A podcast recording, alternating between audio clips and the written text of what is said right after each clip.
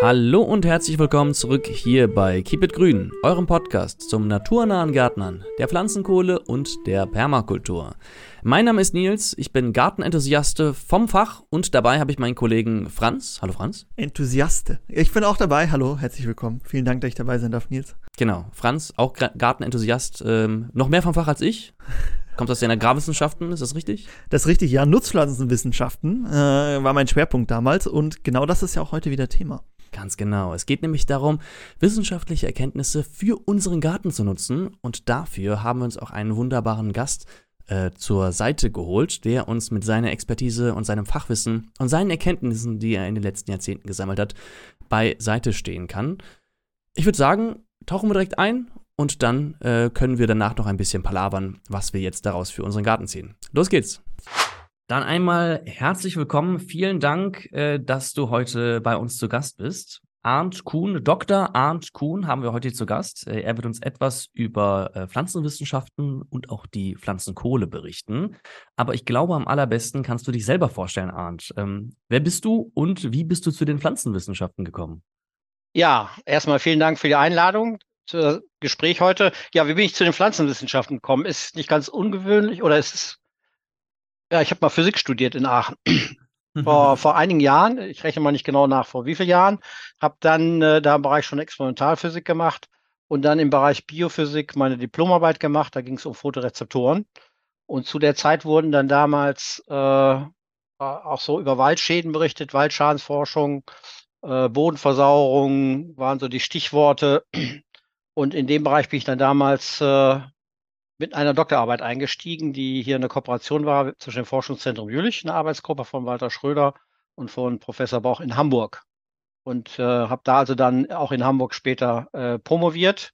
Und mein Hauptthema war da die Nährstoffaufnahme in Fichten und wie weit könnte die zum Beispiel über die Bodenversauerung äh, blockiert werden. Habe da mit stabilen Isotopen gearbeitet für Calcium, Magnesium, Kalium und bin denen gefolgt quasi vom Boden über den Pilz, Mykorrhiza dann in die Fichte hinein und auch dort verteilt.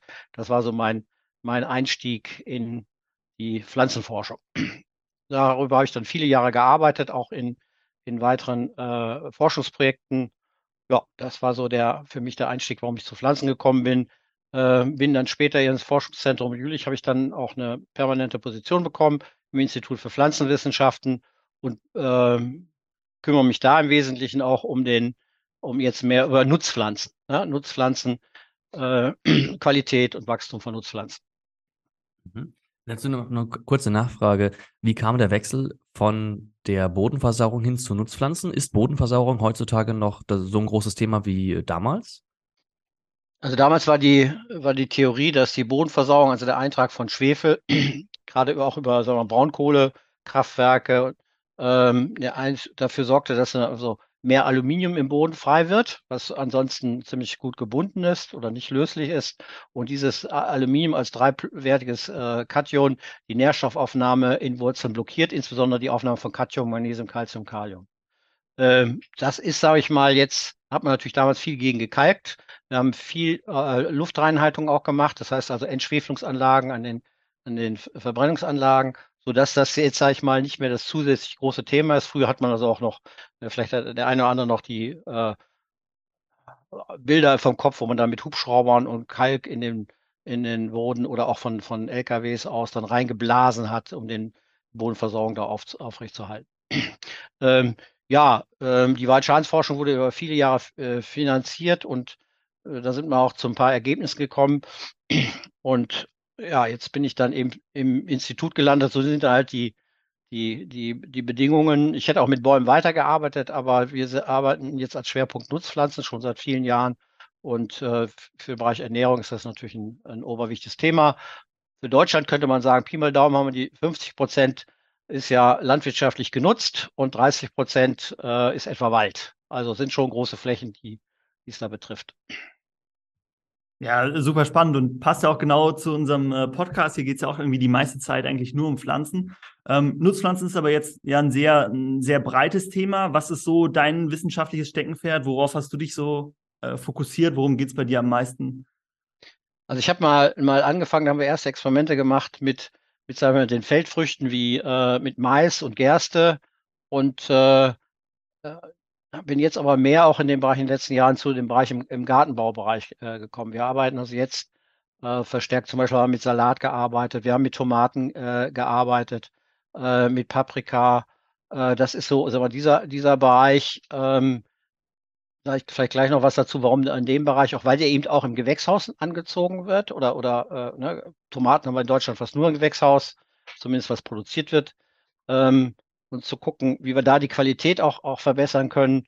Und nach äh, an, ansonsten auch habe ich insbesondere auch Pflanzen ausgesucht, die man äh, unter, sage ich mal, schwierigen Bedingungen oder nicht so günstigen Bedingungen auch im Gewächshaus oder in, in, in, äh, Foliengewächshäusern angezogen wird oder auch draußen sein können. Also wir haben viel mit Eichblattsalat gearbeitet, äh, wir haben mit Möhren gearbeitet, äh, also Pflanzen, die sich auch sehr gut händeln lassen, in Töpfen und äh, wo man da also kontrolliert sehr gut Experimente machen kann, aber dann eben auch nach draußen geht. Das ist immer ganz wichtig, dass man nicht einfach nur sagt, okay, das, was ich im Gewächshaus jetzt da an Erkenntnis gewonnen hat, das kann ich auch einfach nach draußen äh, projizieren. Das ist nicht so. Da sind ja dann doch einiges an, an Veränderungen oder an, an, anderen Umweltbedingungen und äh, in dem Fall sind diese Pflanzen eigentlich auch sehr ideal und äh, auch ja für die menschliche Ernährung nicht ganz unwichtig. Und äh, mit, was für, mit was für Herausforderungen müssen wir uns deiner Meinung nach für nachhaltigen und sicheren Pflanzenausbau auseinandersetzen? Also wir haben ja, da erzähle ich ja niemandem irgendwas Neues, enorme klimatische Veränderungen. Und für uns geht es in, in, Zukunft, dass wir dann auch äh, trotz dieser ganzen äh, Wetterextremen, also lange Trockenheit oder vielleicht auch äh, große äh, äh, Starkregenereignisse, dass wir nachhaltig und sicher, vor allen Dingen sicher, die, Frage wird immer größer, sicher Nahrungsmittel erzeugen können. Ja, es geht, äh, wird in Zukunft nicht mehr darum gehen, nur, sage ich mal jetzt, was man ja viel gemacht hat, möglichst viel pro Hektar rauszuholen, sondern dass man die wirklich sicher produziert. Das heißt also, dass diese Pflanzen und der Pflanzenanbau ansonsten klimaresilienter ist, also gegen Klimaveränderung einfach äh, besser gewappnet ist. Und äh, ich kann auch nicht alles nur in Gewächshäusern an, anbauen, sondern muss man auch gucken, was kann man, kann man draußen machen. Ne? Also im Gewächshaus oder im Folientunnel bin ich ja einigermaßen abgeschottet von der Umwelt, vielleicht nicht unbedingt Temperaturen, weil äh, so ein Gewächshaus hat immer zwei Probleme, sage ich. Entweder ist es zu kalt im Winter, muss man gegen heizen, es kostet viel Energie und ist teuer, oder es ist zu heiß im Sommer. Also es muss dann gut gelüftet werden. So. Das heißt also, da gibt es also auch schon Einschränkungen. Und äh, für mich sind, sind das so die, die Hauptherausforderungen, dass wir eine sichere Nahrungsmittelproduktion haben äh, und natürlich nach wie vor eine gute Qualität äh, und auch zu den richtigen Zeitpunkten das auch produzieren können. Als nächstes, was natürlich dazu kommt, nicht nur die Produktion, sondern wir brauchen auch die Menschen, die es machen, dass also die Landwirte und die Gartenbauer eben auch damit eben auch äh, ja auskommen können, ne? dass sie eben da ihren, ihre Wertschöpfungskette mit äh, erzielen können und dann eben dann auch äh, entsprechende Betriebe halten können. Ja, super spannend zu hören. Also wir haben ja auch viel Kontakt mit Menschen, die vielleicht nur im Garten was anbauen und da hm, hat man vielleicht auch gar nicht so die Vorstellung, ähm, dass man sagt, okay, was in der Wissenschaft erforscht oder entdeckt wird, hat so einen direkten Einfluss auf das, was in der Landwirtschaft ähm, dann nachher umgesetzt wird, weil dann oft vielleicht die Vorstellung ist, dass, ja gut, die sitzen halt viel im Labor, aber ob das dann auch wirklich so funktioniert, deshalb finde ich super spannend zu hören, ähm, dass da auch ein, offenbar ein, ein Austausch ist. Vielleicht kannst du mal so einen Versuchsaufbau oder ein, etwas, was ihr quasi konkret macht, beschreiben, dass man sich das so ein bisschen besser vorstellen kann?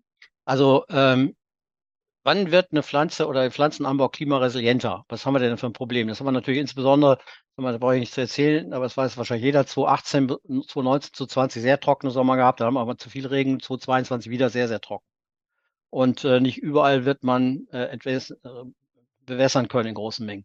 Was wir in den letzten Jahren im, im äh, Feldanbau insbesondere haben, es gibt so Schätzungen weltweit, im Ackerbau, dass wir ungefähr 50 Prozent des Kohlenstoffs im, Bo im Boden verloren haben. Ne? Das war, wo im Wesentlichen im Humus äh, der Kohlenstoff drinsteckt.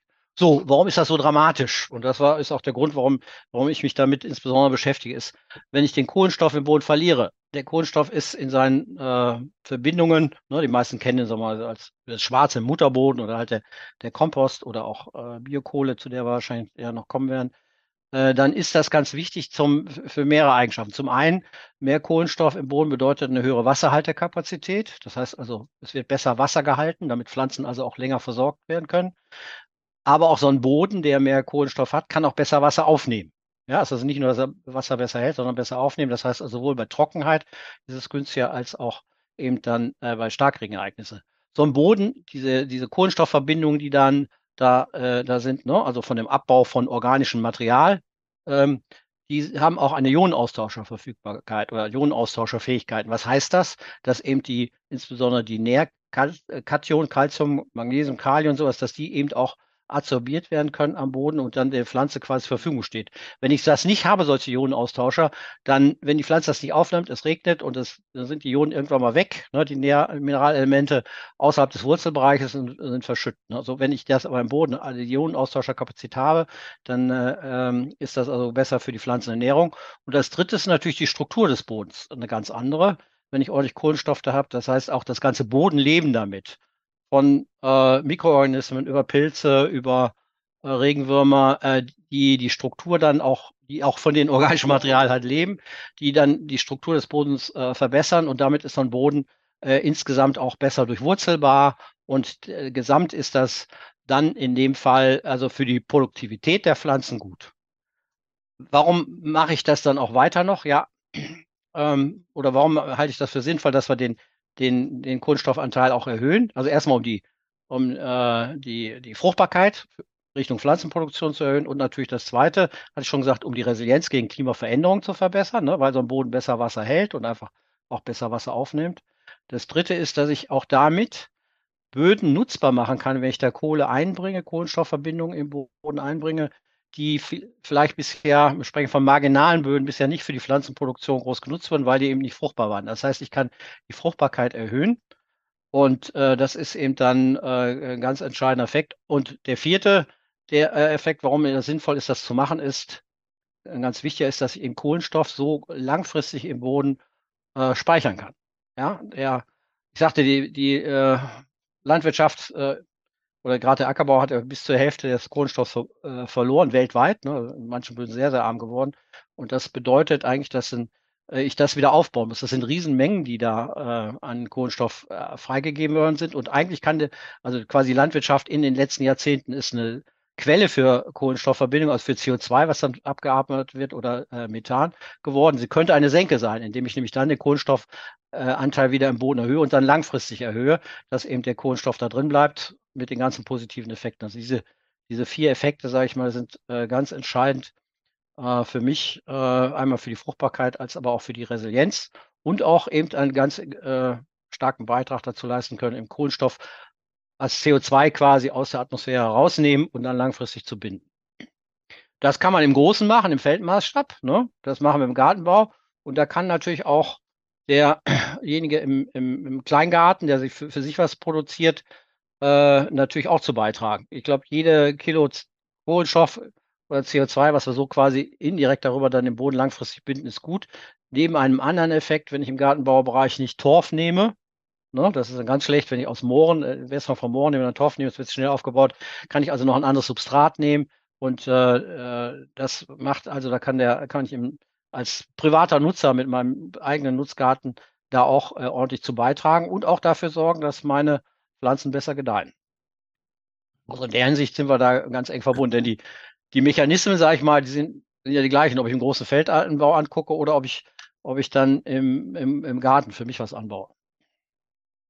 Wenn ich jetzt mal auf meinen Garten gucke, was für Möglichkeiten habe ich da, Kohlenstoff einzutragen? Also bei uns geht es ja viel um Pflanzenkohle, das heißt, das kennen wir schon. Was kann man sonst noch alles machen?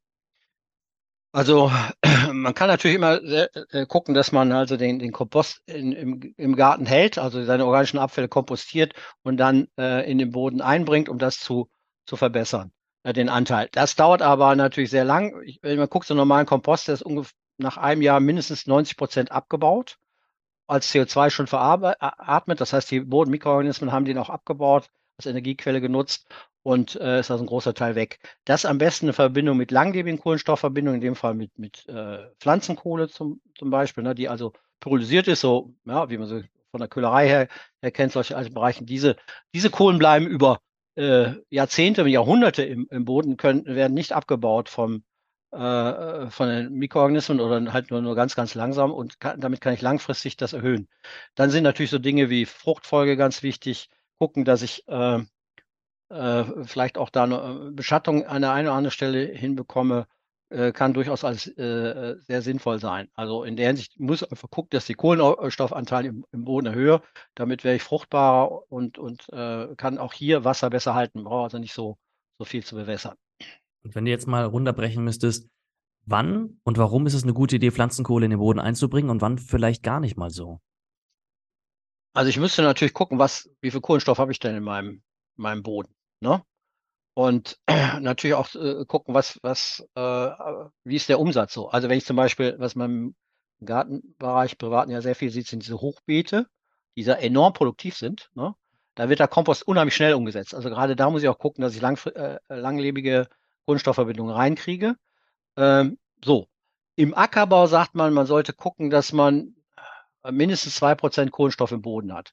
Das hat man meistens, aber im Gartenbereich muss man mal gucken. Der eine oder andere kennt seinen Boden, sind ja nicht alles ehemalige Moorböden gewesen oder ehemalige Ackerböden, sondern teilweise auch sehr viel äh, Kies und Sand. Und ich glaube, die Analysen sind auch gar nicht so teuer, wenn man sich einfach mal analysiert und guckt, wie viel Kohlenstoff habe ich im Boden drin. Wenn ich bei zwei Prozent bin, bin ich schon ganz gut. Ja, und dann würde es, denke ich, reichen, wenn ich dann Kompost mit, äh, mit, mit einbringe und dann sehe ich dann auch, wie meine Pflanzen gedeihen. Das kann ich sehr gut machen. Wenn ich zu wenig habe, sollte ich gucken, dass ich langfristig das aufbaue, also Kompost plus äh, Kohle zusammen, dass ich so Dinge, äh, äh, die Mikroorganismen dann, dann äh, verbessere, dass ich mein, meine, also die, die Umgebung für den, dass ich gucke, dass ich äh, organisches Material auf dem Boden auch lasse, dass ich ähm, dass ich mulche, ne, solche Dinge, dass wenn ich zum Beispiel Mulchschicht habe auf dem Boden, dann sorgt es auch dafür, dass, dass, die Temperatur nicht so hoch im Boden wird im Sommer darunter. Und das ist also quasi auch ein kühlender Effekt, auch dadurch, dass es auch ein bisschen verdunstet. Also hier kann ich im, in vielen Bereichen machen. Ich muss aber gucken, wie gesagt, wie mein, mein Boden aussieht. Und äh, das ist, glaube ich, analytisch nicht so schwer und auch nicht so teuer, das mal, mal nachzuschauen im, im Endeffekt sehe ich es natürlich, wie meine Pflanzen wachsen. Ne? Das ist für mich, sage ich mal, der, der Indikator oder Sensor Nummer eins, der mir dann zeigt, funktioniert das oder funktioniert das nicht? Und wenn es nicht funktioniert, dann kann das eben ein, ein äh, zentraler Punkt sein, dass ich zu wenig Kohlenstoff im Boden habe und das kann ich dann erhöhen. Du hast uns im Vorgespräch noch ein etwas anderes Thema nahegelegt, ähm, was du auch wissenschaftlich untersucht hast. Da ging es vor allem um die Bodentemperatur. Warum ist die denn wichtig? Ja, die Bodentemperatur, da bin ich drauf gekommen in der Hinsicht, dass man mal schaut, wenn die meisten Experimente, die so gemacht wurden an Topfkulturen in Pflanzen, da ist dann der Sprosse, die Wurzeltemperatur mehr oder weniger die gleiche. Ne? Also wenn ich sogar Pech habe, ich habe einen schwarzen Topf und da scheint die Sonne auch noch drauf, dann habe ich plötzlich 40 Grad in so einem Topf. Wenn ich aber draußen gehe und mal zum Beispiel im Wald mal, mal wandere und dann mal sehe, bin wir, bei 25 Grad, also einfach ein warmer, aber nicht so heißer Sommertag und buddel dann in meinen Boden rein, dann bin ich im Boden vielleicht bei 10, 15 Grad, wo ich die meisten Wurzeln habe in 30, 40 Zentimeter Tiefe. Will sagen, ich habe eine ziemliche Differenz zwischen der Sprosstemperatur und der Bodentemperatur. Und diese Fragestellung, äh, da habe ich dann in, in einigen Arbeiten bei mir, auch äh, Doktorarbeiten, die ich betreut habe, gesagt, oh, da müssen wir mal nachgucken. Also zum einen habe ich hier die starke Differenz zwischen Spross- und Wurzeltemperatur. Das muss was machen zwischen den Flüssen, dem Wasseraufnahme und Transport von Wasser und Nährstoffen von den Wurzeln in den Spross hinein und umgekehrt die Kohlenhydrate ne, als, als Zuckerenergiespeicher vom Spross in die Wurzel hinein, wenn, wenn ich da so Unterschiede habe. Und so eine Wurzel, ob die jetzt bei 15 Grad oder bei 25 Grad oder gar 30 Grad im Boden hängt, ist natürlich ein Riesenunterschied. Die ganzen Mikroorganismen haben ganz viel schnellere Umsetzzeiten. Ne? Das heißt also, hier wird, wird Organik eher umgesetzt, es wird mehr, mehr veratmet, also das heißt auch die Mikroorganismen brauchen mehr, äh, äh mehr Energie. Und das war eben der, der Punkt. Die ganzen Bodenprozesse sind stark verändert, äh, enorm äh, temperaturabhängig. Und deswegen habe ich mir das äh, im Detail mal angeschaut. Und da sind wir zum Teil sehr, sehr interessante Effekte gekommen, von bis zu Wachstumssteigerungen bei äh, niedrigen Temperaturen. Das, wenn, wenn es die Kulturen habe, die, sag ich mal, eher kälteliebend sind, haben wir mal bei Gerste geguckt. Oder so, so ich sag mal, komische Effekte. Da hat man ein Experiment gemacht, da haben wir äh, Eichblattsalat unter kontrollierten Bedingungen ähm, angesetzt und äh, hatten dann verglichen der normalen, äh, sag ich mal, Gewächshaustemperatur, Sprosse und Wurzel gleich, so wie, wie Salat auch im Gewächshaus angezogen wird, und dann verglichen mit welcher haben wir die Wurzel mal um drei Grad gekühlt. Und siehe da, die also ungekühlten Pflanzen waren vielleicht doppelt, na, fast doppelt so groß wie die gekühlten, würde jeder sagen, oh, oh, macht überhaupt keinen Sinn, die Wurzeln zu kühlen, nur um die drei Grad. Äh, die dann deutlich größer. So, wenn ich euch dann den, den Salat in, Kopf, in, in der Hand gegeben hätte, dieser große, ne, weich und labbrig und dieser vielleicht halb so große, mit den gekühlten Wurzeln, ein, würde man sagen, knackiger Salat, ein frischer Salat, ein fester Salat, wenn Sie sagen, ich will den kleinen lieber essen. Ja, will sagen, äh, die Mechanismen haben wir da nicht ganz aufgeklärt, woran das denn jetzt lag, dass ich eine, andere Struktur auch des, des Bodens habe, äh, der, der, der Blätter. Was wir gesehen haben, sind auch Unterschiede zum Beispiel im, im äh, Gehalt an Vitamin C. Bei, auch bei Tomaten haben wir das gemacht. Ne? Das heißt also, die Wurzel ist ja äh, auch so eine Art, ich sag mal, biochemische Fabrik. Es wird einiges in, äh, für die Pflanze, einiges in, an äh, Substanzen in der Wurzel erzeugt, die dann äh, in den Spross später transportiert wird. Und das ist schon ein Unterschied, ob die, wie gesagt, bei 15 oder bei 25 Grad die, die äh, äh, Prozesse in den Wurzeln stattfinden. Und ein anderer Effekt ist auch der, dass man sagen kann, so Pi mal Daumen, so ein Pflanzenleben, nicht bei allen Pflanzen gleich, man kann so sagen, so etwa die Hälfte der äh, Kohlenhydrate, die im Spross äh, äh, erzeugt werden, werden in die Wurzel transportiert. Von, von, ja, also immerhin die Hälfte. Das ist ja schon eine Menge. Und von dieser Hälfte wird ungefähr wiederum die Hälfte in dem Aufbau der Wurzeln und in die Respiration, das heißt Energie, die Wurzeln brauchen, um die Wurzeln aufzubauen, äh, äh, benutzt und der Rest geht dann als Exodate. Das sind dann Proteine, das sind organische Säuren, das können Aminosäuren sein im Boden, von denen die Mikroorganismen leben. Und diese, dieser Austausch hier ist natürlich enorm, und der Abbau auch von den Mikroorganismen enorm äh, temperaturabhängig. Und das hat musste einen Einfluss haben und hat auch einen Einfluss, wenn ich also da an den Verbraucherwurzel, äh, also Kohlenhydratverbraucherwurzel, da seine, seine entscheidende Umgebungs-, nämlich die, die äh, Variante oder Parameter, die Temperatur ändere, hat auch einen Einfluss dann auf den Spross. So haben wir dann Dinge gefunden, wie gesagt, bei Tomate zum Beispiel, dass wir da äh, Unterschiede auch in der Qualität äh, gefunden haben, nicht nur im Wachstum. Also das ist ein sehr spannendes Feld. Und äh, ja, das kann man auch kontrolliert einsetzen, zum Beispiel im, im Gartenbaubereich äh, oder sagen wir in Gewächshäusern, wo ich dann gezielt mir anschauen kann, wann kann ich die Wurzel, wann macht es Sinn, die Wurzeltemperatur zu verändern? Ne? Oder wann ist es eher, also zu kühlen oder eher sinnvoll, oft die, sagen wir, erstmal zu, zu äh, auch erwärmen. Ne? Oder sich dann, das kennt jeder im Spargelanbau, wird dann erstmal Folie drüber gemacht, dass also die Wurzeln sind sehr temperatursensitiv, äh, reagieren dann, dann sehr schnell. Äh, aber wenn ich dann in Qualität dann zum Beispiel Spross reingucke, mag es dann durchaus Sinn sein, ich kühle die Wurzeln runter, habe dann da weniger Verbrauch an Kohlenhydrate im Wurzelbereich und habe dann mehr für den Spross.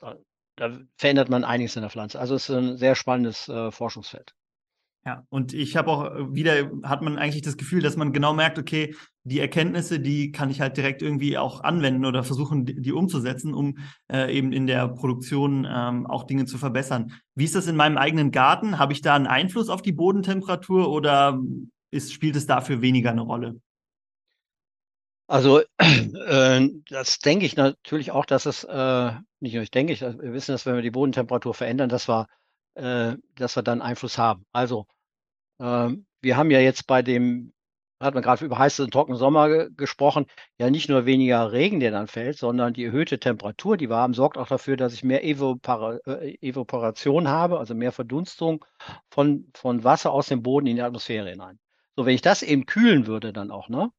Zum Beispiel, ich sagte das vorhin, zum Beispiel eine dünne Mulch, Mulchschicht, ne? die sorgt dann dafür, dass die Temperaturen darunter kühler sind es, äh, jeder weiß auch, wenn er sag mal, Jungpflanzen anzieht, an der einen oder anderen Stelle ist erstmal sinnvoll, gerade die sind sehr empfindlich, dass ich ja vielleicht einen beschatteten Bereich habe. Ne? Ich kann auch temporär das beschatten. Also das äh, hängt von den Kulturen sehr stark ab und äh, ja, wenn, wenn der Boden zu heiß wird, dann trocknet er halt zu schnell äh, ab oder aus und äh, die Mikroorganismen haben es dann sehr trocken und, und, können auch nicht so viel umsetzen, damit werden nicht so viele Nährstoffe frei wiederum. Ne? Der ganze Nährstoffzyklus äh, wird dann, wird dann ähm, behindert an der Stelle. Also in der Hinsicht kann ich, kann ich äh, durchaus tun. Auch natürlich, klar, Bewässerung macht auch äh, was mit, ne, dass dann eben verdunstenes Wasser natürlich die Temperatur auch runtersetzt. Äh, das muss man natürlich gucken, wann man das geschickterweise macht. Aber ich denke, über Mulchen und über Beschattung an der einen oder anderen Stelle macht es, äh, da wo es technisch gut machbar ist, auch in meinem Gartenbau, in meinem eigenen Garten, äh, äh, durchaus Sinn. Und die Pflanzen brauchen gar nicht so viel, äh, Entschuldigung, die brauchen gar nicht so viel, so viel Licht. Also von dem, was an Licht da runterkommt, ne, da ist also ein Bruchteil, oder der Bereich unter 10 Prozent, was eine Pflanze überhaupt nutzt, tatsächlich zur Umsetzung. Ne? Das heißt also, in der Hinsicht kann ich äh, das schon so ein bisschen steuern. Muss man sich natürlich genau angucken. Jede Pflanze, Art reagiert anders. Ja. Wie würde man das, wenn man eine Kategorie größer geht, gestalten? Also sagen wir mal, ich hätte jetzt ein großes Gewächshaus und ich würde mir vornehmen, ich möchte gerne meine Wurzeln kühlen. Muss ich dann da eine Kühleinheit machen? Lohnt sich das überhaupt wegen dem Energieaufwand oder gibt es da Möglichkeiten, das ganz, ich sag mal, ressourcenschonend umzusetzen? Ja, das ist natürlich immer direkt die Frage, ne? wenn man zu mir ins, ins Gewächshaus kommt, ins Forschungszentrum Jülich, und dann sieht man, was hat er da so Kühlgeräte, um dann die Wurzeltemperaturen ganz gezielt zu kühlen. Wir sagen, was macht der? Das kostet ja alles Energie, ist teuer. Und gerade jetzt weiß jeder, ne? Oh. Ja, aber gerade auch die Gartenbau, also den ganzen Gartenbaubereich, wo das Anwendungsbeziehung äh, in Anwendung äh, kommen kann, wenn man tatsächlich mal die Wurzeltemperatur sich verändert zu den richtigen Zeitpunkten, wann es sinnvoll ist. Alle nutzen, oder fast alle, die es nicht können, äh, gibt es kaum, die wird es ja noch teuer, nutzen Grundwasser. Und Grundwasser in Deutschland liegt zwischen 10 und 12 Grad Temperatur hat das. Das heißt, ich kann erstmal dieses Grundwasser nehmen, was ich vielleicht sowieso zur Bewässerung habe, nutze das zur Kühlung und bewässere dann.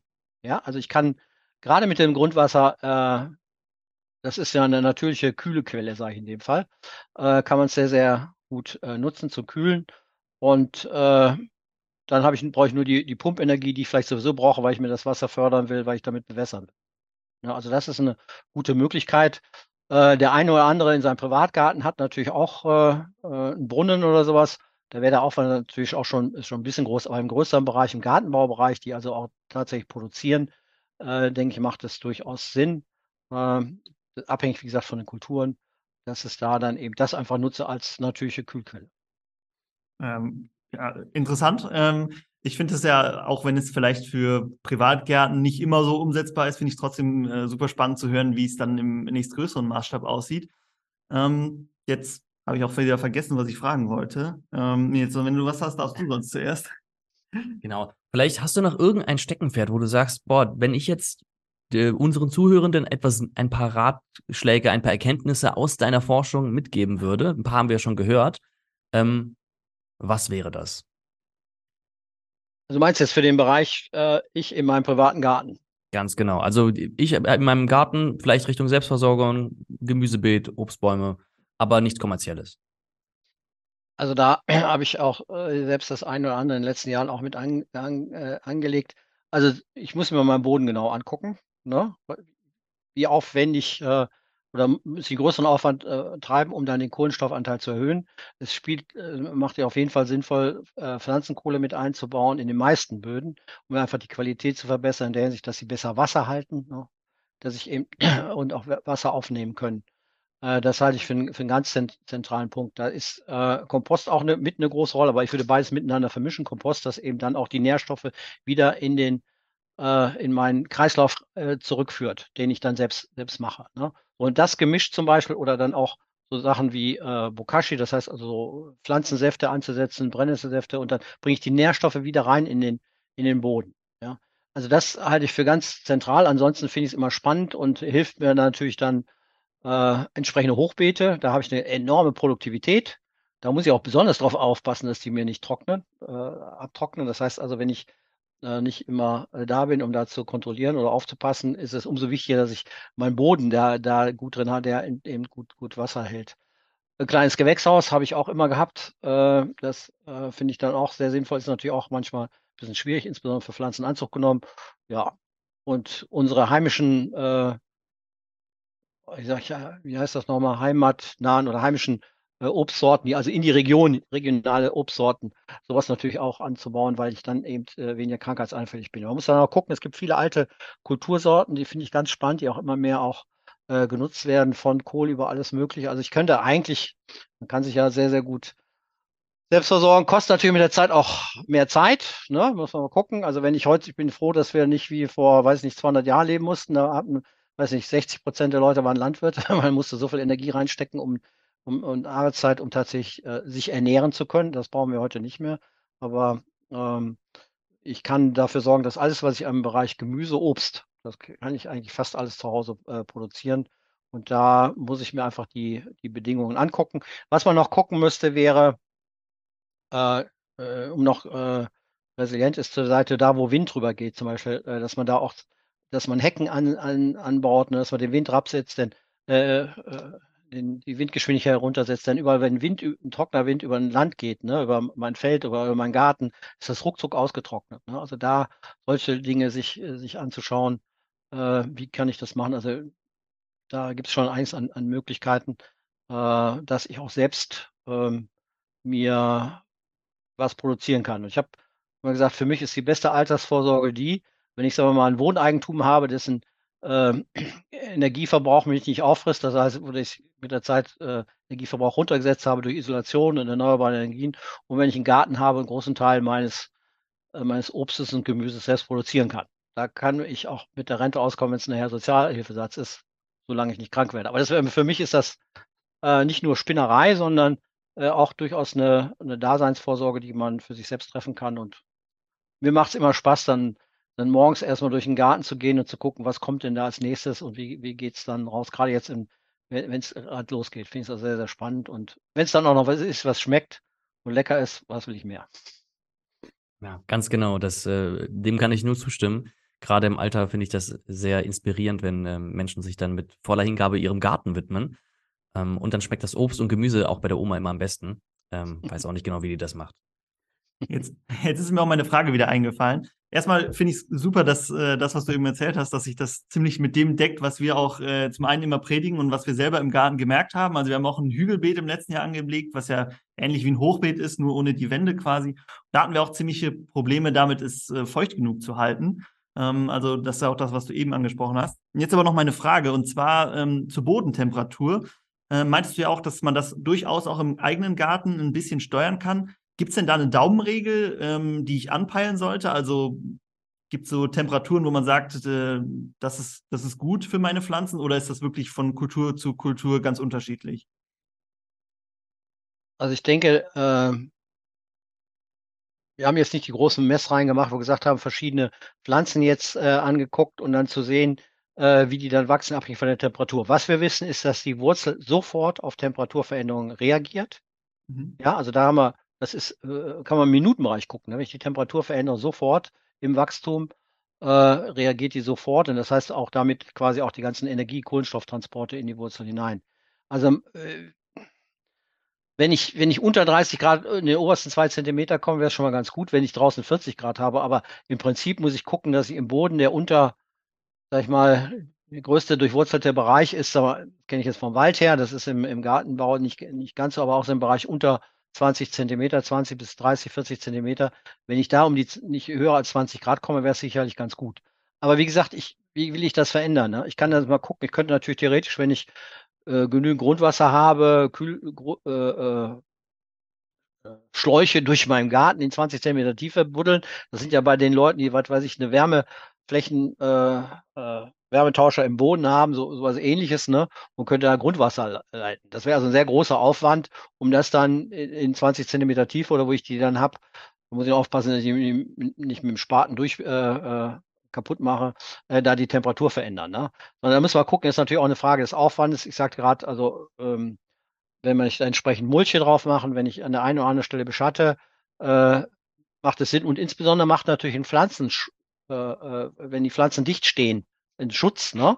Also in der Hinsicht, das, das Schlimmste ist eben, wenn, wenn Boden äh, frei ist über längere Zeit. Also der sollte ja nicht, nicht frei sein, weil dann geht die voll die Sonne drauf, dann die Mikroorganismen, die Temperaturen gehen hoch, gerade am Anfang, und dann setzen die Mikroorganismen um und bauen dir noch den, den Kohlenstoff ab, ne?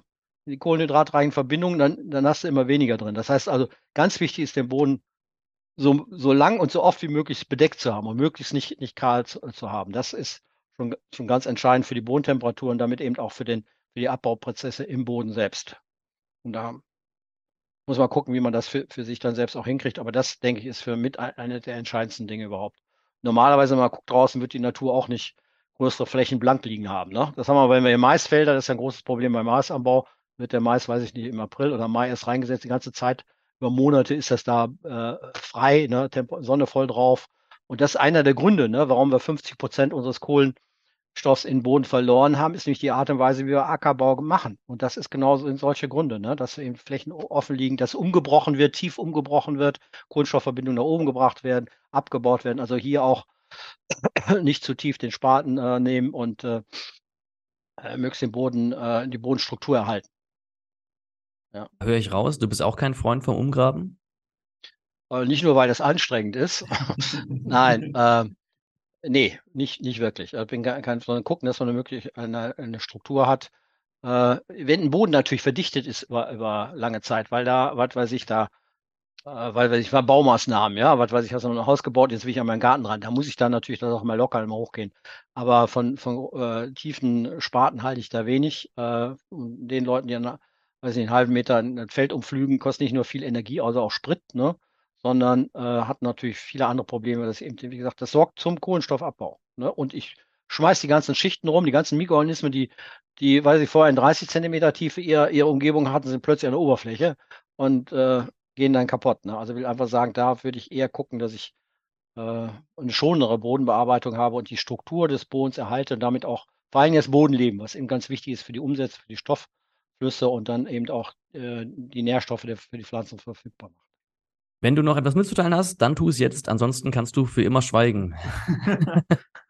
ja, vielleicht bei euch für immer schweigen. Ansonsten äh, mache ich das nicht. Nein, also herzlichen Dank für die Einladung. Hat mir Spaß gemacht, das Gespräch mit euch. Und äh, ich denke, an der einen oder anderen Stelle sehen wir uns sowieso nochmal wieder und wünsche euch vor allen Dingen viel Erfolg. Äh, ich finde das die richtige Richtung, in der man, der, die wir gehen müssen und das ist euer auch Ziel, den äh, Kohlenstoff langfristig im Boden zu erhöhen, weil das so viele Vorteile hat.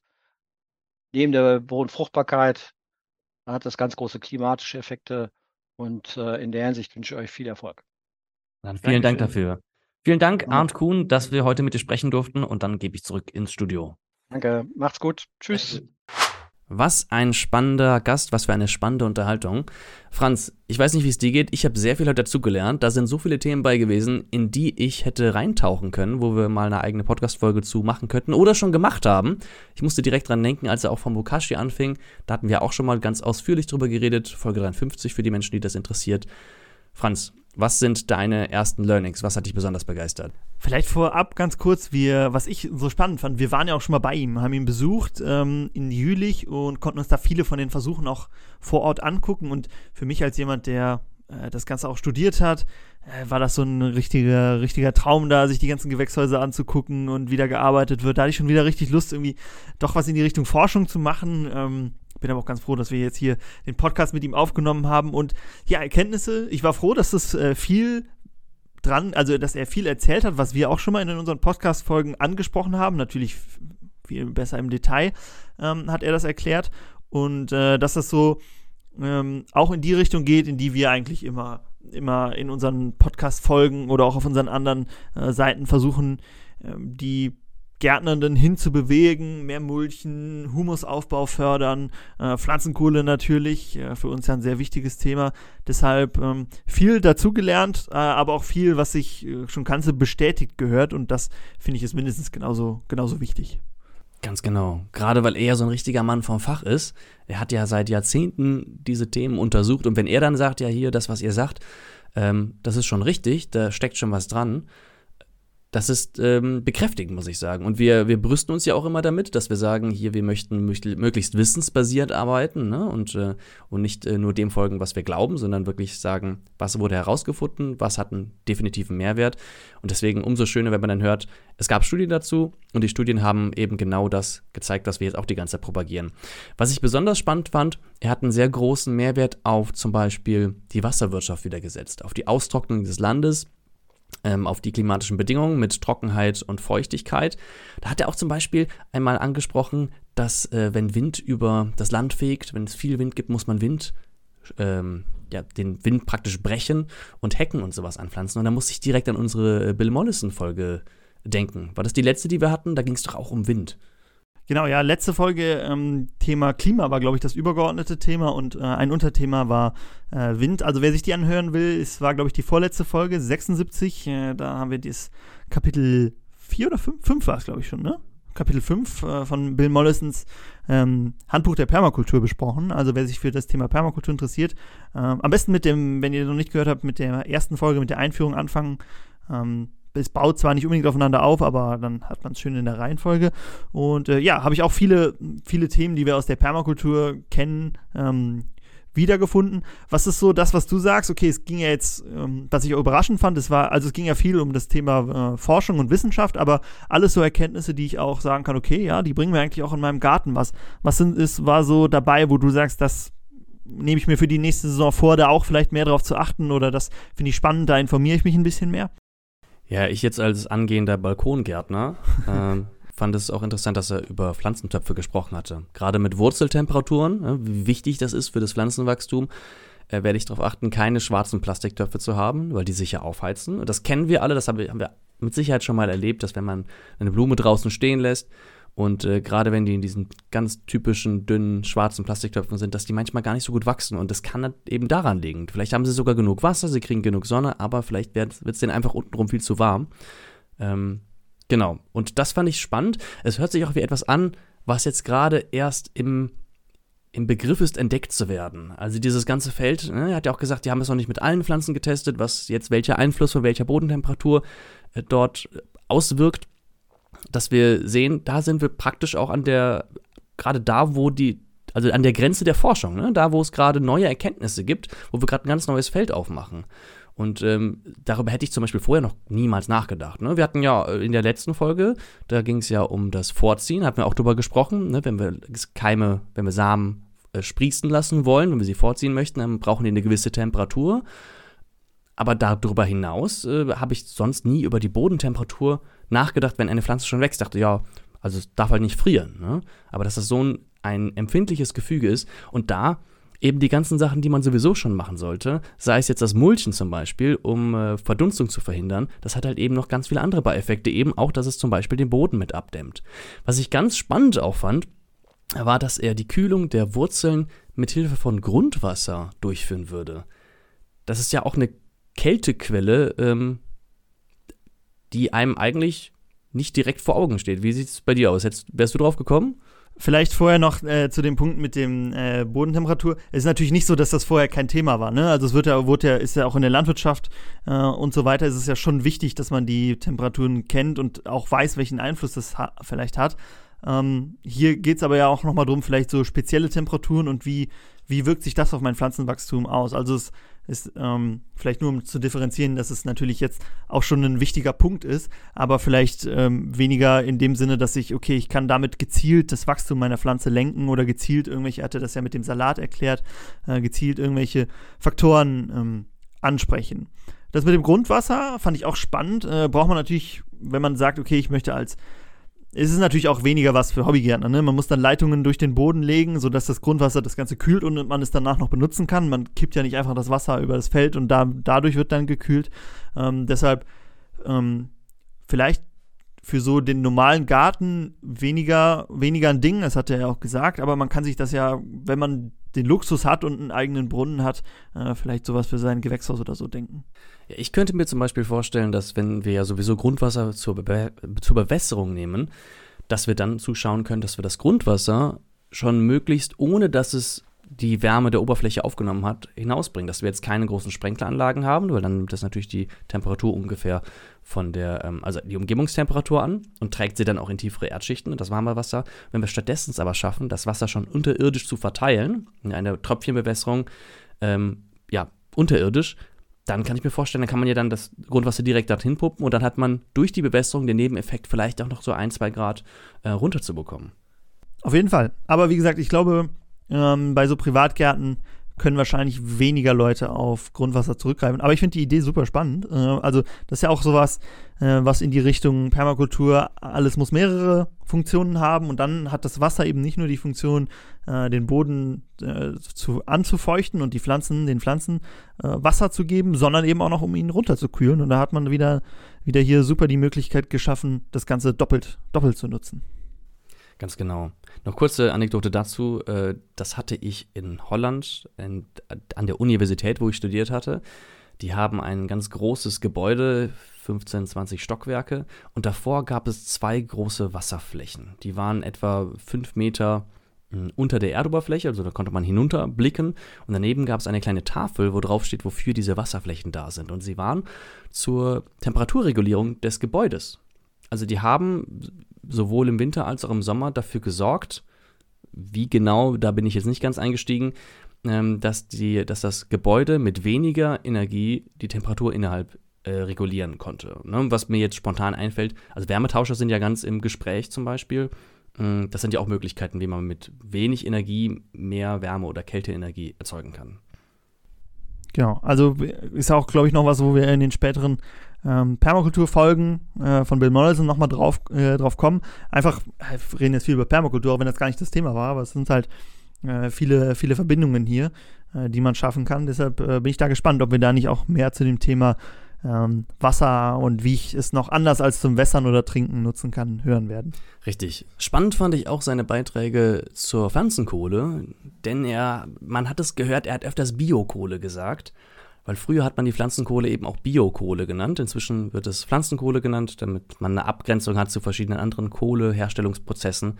Und da merkt man schon dran, der macht das jetzt schon seit einigen Jahren und hat da eben auch einiges an Wissen rausgezogen. Und dann fand ich es umso ähm, befeuernder, dass äh, er eben doch so positiv auch darüber gesprochen hatte. Ne? Dass er auch sagte, hier, das kann man in, äh, in vielen Situationen nutzen und es steigert einfach die Bodenfruchtbarkeit und auch die Wasserhalterkapazität.